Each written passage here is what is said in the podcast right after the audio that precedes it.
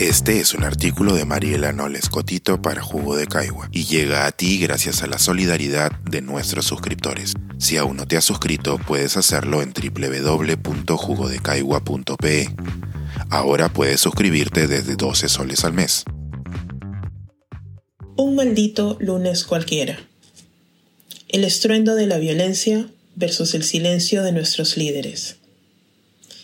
Era un lunes cualquiera en un país latinoamericano y digo un lunes cualquiera porque las crisis políticas en la región americana hace rato que dejaron de ser estadios temporales y aleatorios para convertirse precisamente en parte del statu quo. Pan de todos los días. Este lunes cualquiera, sin embargo, termina con un primer ministro que hace declaraciones públicas en las que describe y justifica de manera macabra lo ocurrido pocas horas antes en este país hechos sobre los cuales, por diseño institucional, la población nacional está mayoritariamente mal informada. Su recuento va más o menos como sigue. Puno ha sufrido un ataque organizado, sistemático de vandalismo y de organizaciones violentas hacia el Estado de Derecho y las instituciones. Más de 9.000 personas se acercaron al aeropuerto con la intención de tomarlo y de estas 2.000 personas iniciaron un ataque sin cuartel contra la policía.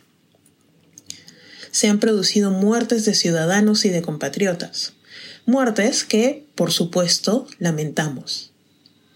Estas muertes expresan una responsabilidad directa de quienes quieren dar un golpe de Estado en el país.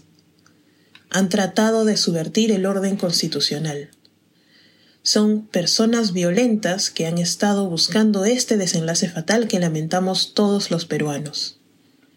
Por supuesto, lamentamos las muertes, nos conmueven. El primer ministro, además, compartió algunas palabras y frases clave que suelen incitar al pánico moral.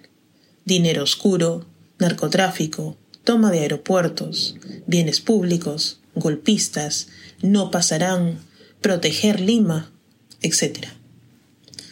También declaró que la Policía Nacional había mantenido la prudencia y el respeto de los derechos humanos de los ciudadanos mientras recalcaba que el número de policías heridos, según su registro, ascendía a 75, lo cual, ciertamente, es lamentable. Hubo, sin embargo, cosas que el Premier no dijo no comentó sobre las detenciones masivas y arbitrarias ocurridas sobre diversos grupos de personas durante los últimos cinco días. Detenciones que incluyeron a transeúntes que no participaban de las manifestaciones, personas que pasaban por el lugar o ciudadanos que buscaban auxiliar heridos. Así como tampoco hizo algún comentario sobre las amenazas y violencia cometidos contra el personal de prensa, reportando desde el lugar. A pesar de tener el número de policías heridos, no indicó que el número de civiles heridos sobrepasaba los 60 y que el número de muertos civiles solo el día lunes ascendió a 17 personas, incluyendo a una menor de edad y un joven médico que estaba auxiliando heridos. Tampoco informó que hasta ahora todos los civiles fallecidos registrados perdieron la vida a causa de impactos de balas o perdigones policiales. Obviamente, y como viene siendo costumbre, tampoco mencionó a quienes serían los responsables políticos de estas muertes o qué va a ocurrir después con los deudos.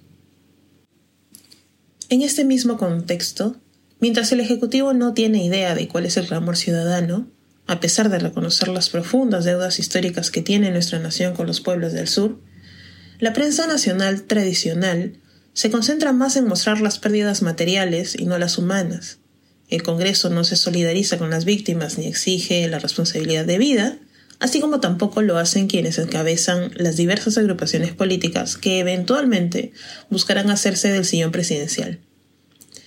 Este es el momento de mostrar los liderazgos y posiciones certeras, además de pensar el país más allá de los personalismos. Me imagino, sin embargo, que en la medida en que siempre debe evaluarse si vale la pena quemarse políticamente o no, es mejor guardar silencio cuando las papas queman, dejar que las cosas se resuelvan solas.